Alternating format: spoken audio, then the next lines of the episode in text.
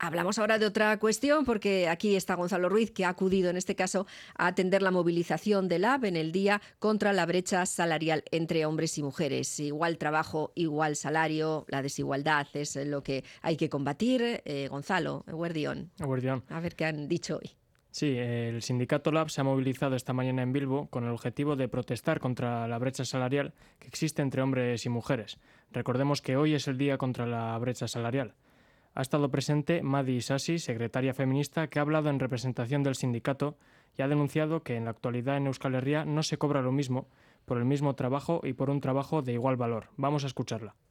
Creemos que en Euskal Herria no se cobra igual por el mismo trabajo o por el trabajo del mismo valor hoy en día. Queremos denunciar que la brecha salarial es estructural y es mayor o mucho más alta de lo que nos dicen los datos oficiales hemos constado, haciendo una comparación entre sectores feminizados y masculinizados, que esta diferencia aumenta hasta el 90%. Por otra parte, ha mencionado que esto ocurre porque existe una división del trabajo por sexo y reivindica el reconocimiento y valor que merecen y necesitan. Esto se debe a que hay una división sexual del trabajo. Los empleos y los trabajos se valoran en función de quién los hace, no en función de qué se hace.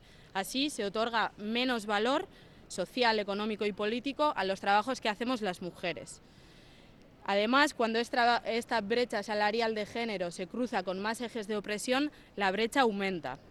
Por lo tanto, queremos romper con este imaginario y con esta realidad. Y para ello, creemos que los trabajos de las mujeres tienen mismo valor y sirven además, en su gran mayoría, para sostener la vida.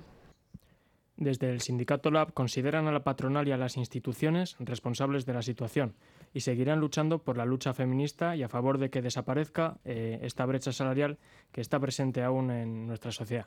es verdad, cuestión de la que se habla algunos días, como es esta jornada, pero que se sufre todos los años y todos los meses en cada nómina de, final, de día 30, 31 o 28, como es este mes. Eh, Gonzalo Millasker. Suri.